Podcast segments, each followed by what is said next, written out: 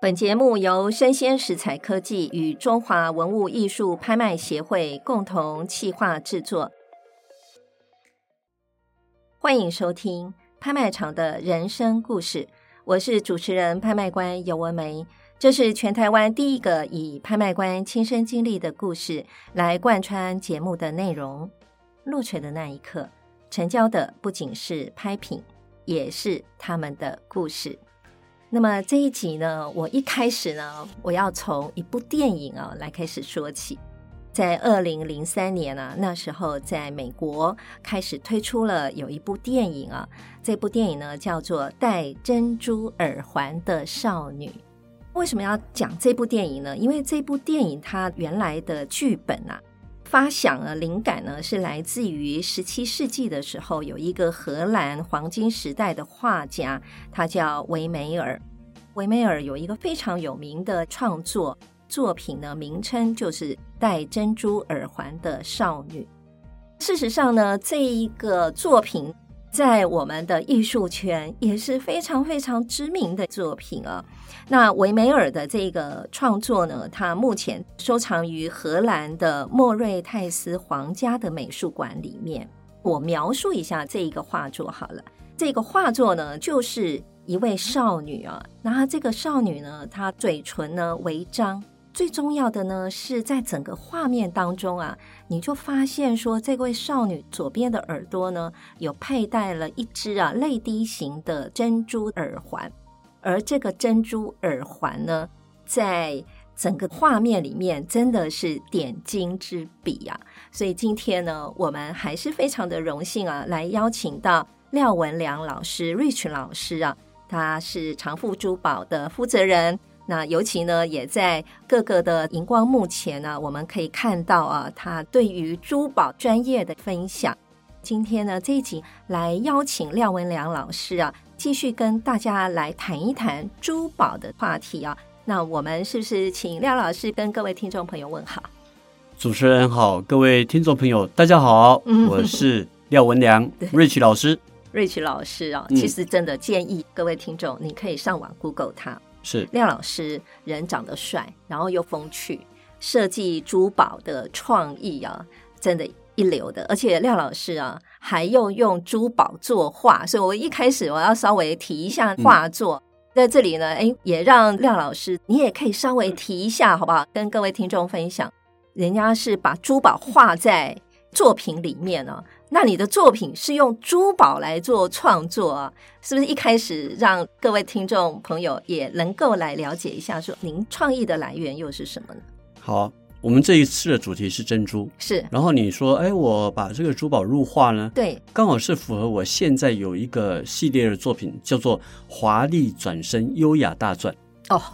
哇， 《华丽转身优雅大传》是描述一个舞者，对，非常的漂亮，然后呢就在太湖石上面嗯，啊，华丽转身，举着一颗大钻石。哇哦， 呵呵呵我希望说，人生呢，你可能在每一个阶段是都能够透过你的创意、你的信心，能够做好规划，然后华丽转身，嗯再慢慢的优雅大转。嗯所以我在今年的八月份，我们有一个台日艺术家联展，主题是安倍晋三的影像展。嗯哼，那安倍昭惠有到现场来，嗯所以我也送给他一张图，就是华丽转身、优雅大转。嗯希望他这个人生哈、哦，已经过了一年了，就要华丽转身，对，然后能够优雅大转。嗯哼，哎，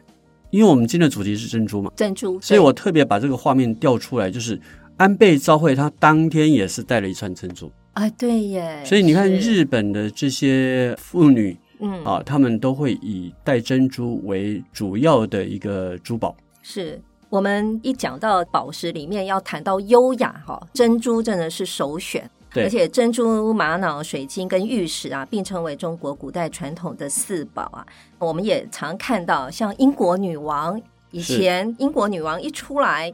她标志性的装扮就是全部同一个颜色的，对不对？帽子、衣服，可是一定要有一串珍珠，对不对？对，它就是会有珍珠、嗯，领针、嗯胸针，也都是是珍珠。对，那它最典型的话，大概都是三串的，嗯，然后还有一个单独十八米的一串大珍珠。是，当然呢，王菲就讲过了，嗯，如果女人呢只能够拥有一件珠宝，嗯，那一定就是珍珠又一定是珍珠。啊呃！我妹今天没有带， 今天没有，因为我想说您是好眼力啊。我要是珍珠不够入你的眼的话，我还真不敢带出来啊。说实在，我、嗯我是有啦，就是是有还不错的珍珠啦。但是呢，珍珠的话，说实在的哦，我都会觉得说，它应该是在一个非常非常重要的场合，嗯没没错，是不是应该要让它出现一下？好，珍珠呢为什么会受到这些名流女士的喜爱？嗯、是，因为它没有钻石那样的一个闪耀，嗯哼，但是呢，钻石最缺的就是内敛，嗯哼，，珍珠就拥有了。嗯哼，那珍珠因为又很大颗，嗯哼，所以它会让人家觉得说它是一种幸福啦、健康啦、优雅啦，嗯嗯，然后所有的幸福啊都集中在珍珠上面。是，而且你看我们的佛像要装上的话，嗯一定要有珍珠，嗯对不对？嗯，因为珍珠是长在海底，不会是山上啊。嗯哼，所以在海底能够生成的这种圆形、洁白又没有瑕疵的这种珍珠，是都是早期最稀有的一个物件。那我们珍珠的历史要从哪里开始来推演呢？珍珠哦，嗯，这从地球上面有贝壳以 后，要开始有蚌类以后就可以了。所以你看，有很多的新闻，就是我们到东港去吃海鲜嗯啊，哼有人就叫了螺肉来吃啊，对结果一咬就是一颗螺珠，啊，真的哦哇，真是幸运欸。然后螺珠它就上去拍卖，还拍了几十万。真有这事儿因为这一种螺珠呢，它嗯是属于比较深海的，螺类哦，螺都是比，较深海的，嗯蚌类的话是比较浅海的。嗯嗯哼，所以这种螺珠呢，因为它都是天然的，它没有珠母核，嗯嗯嗯，它可能就是一颗沙子。嗯嗯嗯，你要知道，说珍珠的形成就是像我们的眼睛有一颗沙子进去了之后，你会流眼泪。对，那蚌类也是一样，嗯嗯嗯，它会开始分泌碳酸钙的结晶，去把沙子把它包裹起来，让它变得嗯比较没有那么的尖锐。嗯嗯嗯，所以久了之后，碳酸钙的结晶就会越来越大。嗯哼这个有点好像是我们的结石一 样，只是我们人体没办法自己分泌碳酸钙结晶。 了 解了解，是其实就像 Rich 老师说的啦，好像有螺蚌这个生物之后，它应该就有珍珠了啊。对只是说，哎，可能在我们历史书面的记载里面呢、在中国来讲，大概就四千多年以前啊，嗯有《尚书与贡》啊，里面呢就有记载啊，他说河蚌能产珍珠啊，嗯。从《尚书与贡》里面的记载也说明了中国的采珠的历史，早在四千年前就开始，然后呢，淮河这边就生产了淡水的珍珠，而且那时候呢，珍珠哈、就成为了一个贡品。圣经里面其实也有记载哦，它《创世纪》里面有说，从伊甸园流出的比逊河，在那里有珍珠跟玛瑙。所以珍珠呢，虽然说可能很早很久远以前哦，有这样子的生物就有珍珠的产生，但是珍珠呢，在历史记载里面呢，其实也是推算到四千年前。刚刚 Rich 老师也有提到说，在佛教里面啊，其实也都是有运用到珍珠的记载啊。古印度的《法华经》啊，里面呢就有记载说，珍珠啊是佛家七宝之一呀、对，嗯，呃，Rich 老师有没有其他的要跟我们来分享的呢？好，，我们在拍卖会里面都在走动，对不对？对，那我长期都在关注拍卖公司的一个结果。嗯哼，那珠宝的部分在拍卖会里面，尤其是大拍，它会对有选择性，是，不像小拍的话，就是啊，差不多可以，好，那来拍嘛，对不嗯对？嗯嗯，在珠宝的领域里面，大拍能够出现的大概就是七王一后加公主加王子。哇，天哪，怎么皇室都出来了？ 要不要说一下呢？那七王一后呢？我们讲七王嗯哼，就是什么呢？钻石、嗯红宝、嗯蓝宝、嗯亚历山大变色石嗯、金缕玉猫眼、祖母绿、翡翠。嗯哼，七王七王，这些全部都是结晶类。那啊翡翠呢？它是属于岩石类，是好玉髓类嘛，哈。对。那以后呢，就是什么以后是谁呢？珍珠，珍珠是皇它后，就是珍珠，嗯因为它是有机质。嗯它是有机质，如果再加上王子，就是帕拉伊帕嗯啊，那湖水兰的呃含铜碧玺，嗯然后帕帕拉恰嗯就是莲花刚玉，嗯嗯啊，所以我是说拍卖会里面你要去关注的是，你到底要投资什么？哦，那嗯这个又是另外一个领域。是，那讲到七王以后的以后，唯一的有机物嗯就是珍珠，嗯所以这个珍珠呢，它因为只有在海里才有，你还要去捞起来，嗯还要选择万中选一，只有一颗纯洁净的，没有瑕疵，然后都是纯圆的，嗯，那个真的是非常少。那在名人里面呢、应该也蛮多人喜欢珍珠嘛，哈，随便讲啦，你能想到谁呢？名人里面哦，嗯你有没有看过埃及艳后？埃及艳后电影我看过，本人我没看过，好，本人没有看过，对不对？是只这能个看电影，埃及艳后是克利奥佩特拉，是对不对？对，她的情人是谁呢？安东尼。安东尼对，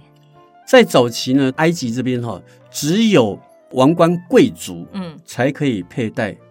珍珠。嗯如果你自己随便佩戴珍珠，那个要判刑的。哦所以这个珍珠在他们那边是非常非常的珍贵。嗯哼那有一天呢，这个埃及艳后啊，就跟嗯安东尼讲说：“哎，我来请你吃一顿特别的午餐。嗯哼”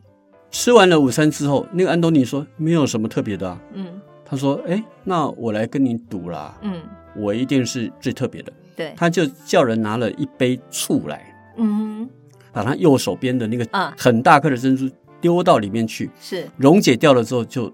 喝掉了。 然后他要再把第二颗再拿下来，把它丢进去的时候，安东尼说：“不要，千万不要， 因为那个是非常珍贵的一个东西。是”他说：“我输了。啊，”你知道那个埃及艳后为什么长得那么美？嗯因为她每天都要吃掉一颗珍珠。每天吃掉一颗所珍以珠你看，我们嗯日本人是不是有珍珠粉？啊，对哈、珍珠的话是碳酸钙的结晶，是它还有什么呢？它有含一种我们角质的蛋白。嗯哼那角质蛋白呢，它会分泌我们人体所需要的二十多种的氨基酸，哇，所以会让你变得更美，然后皮肤更嫩、更吹弹可破。哇，嗯原来是这样子。不过听说啊，还有另外一位名女人也很喜欢吃珍珠、哎，慈禧太后。听说慈禧没错啊太后也是每天要吃珍珠的，对啊，嗯，所以这个由来已久，好像是掌握一国之权的那些权力的女女人人，全部都要吃珍珠，因为她们觉得可以延长寿命，嗯对啊然。后嗯让自己永远都保持得很美。对啊，就是像说电影里面啊，说真的，我都在节目中常常引用电影哦。对，电影《末代皇帝》啊，里面有一个场景，就是溥仪那时候很小嘛，是第一次见到慈禧太后。电影里面扮演慈禧的那一位女主角哈，嗯，她的脸就是画的很白，对，哎，其实她就是要表示说它跟慈珍珠禧一样。对，他喜欢吃珍珠粉啊，哎，用这样子的想法啊来规划这个角色，其实也是挺有意思的。这些有机物的宝石里面哈、大概就是珍珠可以被吃啦。嗯所以珍珠粉呢，它特别的，而且它是有被印证的。嗯，所以你到日本去的话，可以买珍珠粉回来吃。哦，呃，这个是因为它会分泌氨基酸嘛，，对所以对人体是有益的。 ，OK，那你看伊丽莎白泰勒、嗯凯特王妃，嗯，他们的皇冠上面全部都是珍珠，珍珠哦，耳环啦、嗯或者是他们的项链啊、套链，都是珍珠。因为嗯珍珠真的是自古以来至高无上的一个物件，所以会在七王以后列为以后。嗯，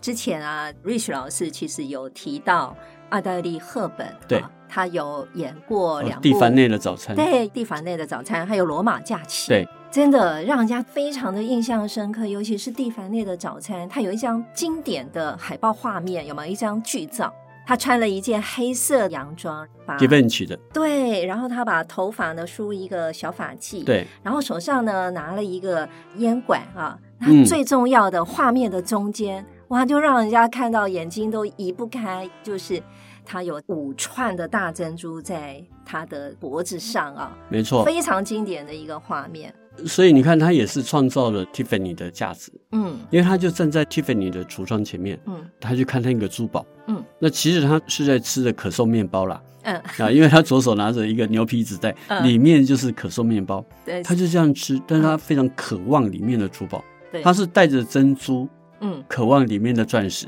嗯我，觉得这个女人哦，永远都不能够满足，所以我回家还是要把我们家女人服侍的好 一点。 是是是， 好。那其实刚刚有提到《罗马假期》那部电影，那部电影它主要就是在描述一个很年轻的公主嘛，哈。其实这部电影最后一幕里面呢，她就是正式以公主的身份出来，对然后她就戴了一串也是珍珠的项链哦。是这个项链呢，在二零二三年的十一月，在日内瓦的拍卖会里面啊，嗯它是线上拍卖啦，是就拍了这个。起拍价好像折台币是六十五万，最终是拍多少我不知道。但是我看到这个讯息，我就想到说，哇，奥黛丽·赫本啊，跟珍珠啊，真的是非常非常相应的、互相绝美的一个搭配。对，如果说以珍珠拍卖来讲的话哦，嗯其实都是跟名人挂上关系，它对才会增值。对，那要不要讲讲珍珠的拍卖呢？既然讲到珍珠好拍卖，你知道最近哈、嗯，珍珠的拍卖永远都是非常 低迷，哦，是哦，哇，所以珍珠因为它是有机物，对，你知道说珍珠有分很多种类，那嗯我们两大类的话，一个叫海水珍珠，另外一个叫淡水珠。嗯，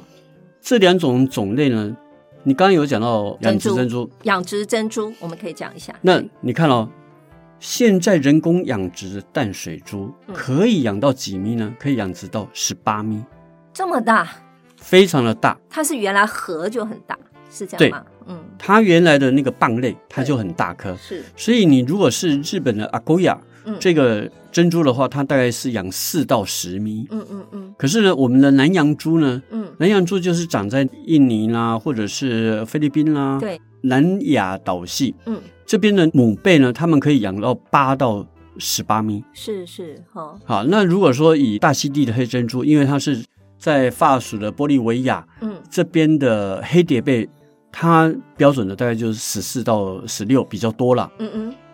呃，你看一百多年前，Miki Model 上嗯，日本的 Miki Model，他们就是一开始是养半株，对一半的珍珠，嗯哼，后来技术就变成是整颗的珍珠嗯嗯，养出来就非常的完美。嗯嗯嗯，那 Minky Model 的珍珠呢，它自己的品牌，它会挑最好的留在自己的店啊，嗯其他会释放出来，嗯因为他们养殖非常的大量。嗯，对，只有 Minky Model 有一个珍珠的品牌，嗯哼，好，其他的比如像 T 牌那个都比较不是大的品牌。嗯嗯，但是，是养殖珍珠在内地呢，现在有一个叫爱迪生珍珠，嗯哼，爱迪生珍珠就是淡水珠，嗯哼，它一个蚌只有养一颗，嗯哼，因为你有养两颗的时候，就好像是女人怀孕双胞胎，她们会把营养分均分，嗯嗯那你不可能每天都吃那么多营养，嗯，好嗯所以一个蚌类呢，如果是淡水珠，我们讲一般的淡水蚌类，它会一次可能就会有十颗，嗯哼，一拆开来就会就有有十十颗颗，，哇，很一次多怀十大胞小胎颗，对对对对，对啊、那有大小颗都不一定，嗯但是呢，爱迪生这家公司呢，他们就是只有养一颗，嗯哼，所以它能够把它养到最大。嗯哼，你知道淡水珠哈、大概养两年就可以采收了。哦，你海水珠的话，因为嗯海水的变化比较深的，海水会比较冷，是，所以它养殖的时间比较慢，嗯嗯，可能要三年嗯，它才能够收成。嗯以前都是五年收成，是，结果呢，现在都是三年就收成了，嗯，所以它的皮壳会变得比较薄，嗯没有那么的亮，没有那么的厚实。嗯但是淡水珠呢，它养殖的时间两年它就收成了，嗯因为很好养，嗯天气又热，嗯水温又高，嗯所以它分泌的很快。嗯碳酸钙的结晶覆盖的非常好，非常完整，，嗯所以淡水珠打击到海水珠、南洋珠的市场，是所以变成是淡水珠就风险很大。对你知道日本三一一事件对造成了珍珠哈、啊，大量的跌价，怎么说呢？ 因为大家觉得说，哎，珍珠有辐射，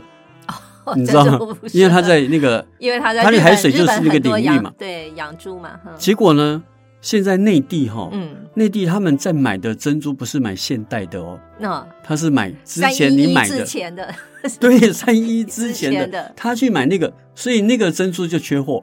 所以涨价、哦，又涨回来了。 OK，你看，这是一个很微妙的经济变动是啊、非常有趣。非常有趣。Rich 老师其实把我们的社会事件啊，再加上环境啊，哈、嗯还有现在呢市场买家的心态啊，对哎，透过这样子的描述哦、哎，让我们都有所领悟哎。说真嗯的，有时候呢，哎，可能你眼看着它是一个危机，可是呢，可能在某一件事情，它又是一个转对，机啊、没错，对不对？哈、嗯，那我们来聊一聊，虽然说一些高价的珍珠啊，或是海水珠，可能被淡水珠，因为现在淡水珠养殖的技术也越来越好啊，可能对市场有一些冲击。但是其实有一些在名人加持过的珍珠，或者是珍珠本身历史价值，或者是它有很多重要的故事啊，那也形成了拍卖会里面呢大家追逐的拍品啊。在这个部分的话，Rich 老师有没有什么样的案例可以跟大家来分享？其实你如果说以拍品来讲的话，是珍珠哦，嗯珍珠的市场，对，它就是一定要跟名人挂在一起。嗯哼，为什么你知道？为什你么必须要知道说珍珠的市场它是养殖的，嗯哼，所以它的生产量非常的大，嗯而且它可以控制品质。嗯哼，就像我刚刚讲的那个爱迪生是珍珠，是，它可以控制品质，嗯所以它变成整个市场呢是基本市场，它就像卤肉饭一样，嗯哼，你一定要拥有。比如嗯说，文美，你今天带着珠宝，如果是带一个五百万的钻石，是，它可能只有五克拉，嗯哼，但是很小颗，看不到。嗯可是呢，你今天带一串珍珠一百万，哼，嗯，哇，那就吓死人 了。所以珍珠它会变成是一个卤肉饭的市场，嗯哼，大家一定要一拥定要有，拥有，而且要拥有是拥有三组，嗯一个的话就是白珠，一个黄金珠，一个黑珍珠。嗯哼，嗯哼，所以它变成是每一个女人呢都要拥有，包括你结婚的时候，是你的婆婆是她一定会送给你一串珍珠珍珠，嗯啊，因为我们台湾人是日本的一个文化的传承，是，所以她一定会送你一串珍珠。嗯那再多的话，可能就是一颗戒指，嗯然后一对耳环，嗯好、甚至于是一个手串。嗯所以珍珠它有它，我觉得卤肉饭市场不代表说它不好哦，嗯哼，是就是大家一定说要拥有哦是大家的基本配备哈，对基本对对对饰品。对这个你的首饰盒打开，嗯就是基本配备一定要一这定要有，些，一对，定要有，因为它物件很大，嗯然后不贵，嗯你可以不用买太贵的，嗯但是呢，你一定要拥有，因为它带出来都好看，嗯哎，它就代表幸福啦、圆满啦，嗯，啊，所以你看，我说安倍昭惠跟对我拍照的现场，她就带一串珍珠，对，尤其我看很多日本的女士啊，嗯，真的重要的场合，她就是戴一串珍珠，对。嗯，那如果说以珍珠的拍卖市场里面哈、是，最贵的可能就是，比如说前两年嗯菲律宾有一个渔民呢，他捞起来了一个蚌，嗯很大的一个蚌，嗯，开采出来之后，那颗珍珠有多少呢？多 少？二十公斤。天啊，二十公斤的珍 珠，哎好，，他拍怎么带的了八十万美金吧？八十万美金，哎，那个是 赚的。所以珍珠从海哦，里面不一定说是圆形的才是最嗯贵，它会变成是说越大颗的，就会变成是拍卖市场里面的嗯重中之重。嗯那其他的，我们这种圆形的珠，可能就会加上名人效应。嗯哼，只有最原始的珍珠，它是非常大颗、非常难得的，可能在博物馆里面它一定要有需求的。嗯谁拿到这一颗就是唯一的新闻，嗯嗯嗯，谁创重量。对，而且它如果那么大颗，绝对不会是正圆形了，它一定是乱七八糟形，比我们拳头都还大。嗯。因为它是天然里面对养成的嘛，所以它可能在螺或者是在蚌里面天然养成，所以它不会一定是非常不会是规正整的。圆，如果是正圆的话，它一定有珠母核。嗯，珠母核就是我们车了那个贝壳，把它车成圆珠，对，把它植入珠母核里面，是，就是它的子宫里面，让它去长成，对，那一定就是圆就会形。圆形了。你如果是像这种天然的珍珠，它就会变成是当初你是哪一颗小石头跑进去，它就会产生那一 种形状，就小很石奇头怪的的。形状。对， OK，之前 Rich 老师其实也有提到伊丽莎白泰勒啊、嗯其实伊丽莎白泰勒几次的婚姻下来哦，她对也累积了不少的珠宝啊。她有一个珠宝啊，也是珍珠嘛。当然嗯，她的丈夫之一啊，理查波顿啊，真的对非常宠爱她。所以那时候呢，在二零一一年，佳士得其实就有对伊丽莎白泰勒珍珠的拍卖。老师要不要讲一讲？其实这一串珍珠它是有故事的哦。哦，好，说来听听。这一串珍珠呢，因为它是非常早期，十六世纪的时候，嗯西班牙王子送给玛丽皇后嗯作为结婚礼物。嗯嗯后来呢，就经过名牌的珠宝店把它改镶了，嗯下面还有一颗红宝，嗯然后再掉了一颗大的珍珠。嗯嗯那伊丽莎白泰勒呢，因为她在世的后期就开始做艾滋病的基金会，嗯嗯，所以需要很多的钱。嗯那因为年纪比较大了嘛，她觉得说我的这些珠宝是不是可以帮助这个基金会拥有更多的行善？嗯所以他在二零一一年的时候就跟着 Just 做了这样的一个拍卖，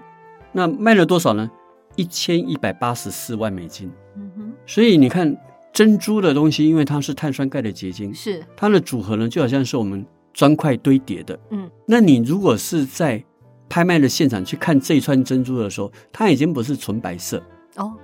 它变成黄色黄的色，嗯啊。因为我们在佩戴的过程里面哦，我们的汗水嗯还有我们的化妆品是都会侵入，嗯都会渗透进去碳酸钙的一个结晶。嗯嗯，所以以这个还是要讲到说你要保养一下了。比如说，文美，你今天晚宴可能戴了三个小时、四个小时，回来之后，嗯你就拿对湿的毛巾把它拎干，嗯棉的。嗯把这个珍珠表面擦一擦，也不要是嗯泡水，哦，擦一擦，哎，不要泡水。有的人说、啊，那我用水洗一洗，对不对？嗯可是珍珠是不是会穿孔？对，水会跑进这口跑进口里里面，而且你吹不干。面哦，那也不要加热，对你就是用湿的毛巾拎干之后，把它擦表面擦擦一擦，干的毛巾再擦一次，嗯就把它放在你的可能珠宝箱里面，是是开放式的，对不要放在塑胶袋里面，哦，不要放塑胶袋，哦就不要把它封起来，哦你不还是要放让它有空气对流，是哦，让它哦自然的风干。嗯那它的颜色呢，就会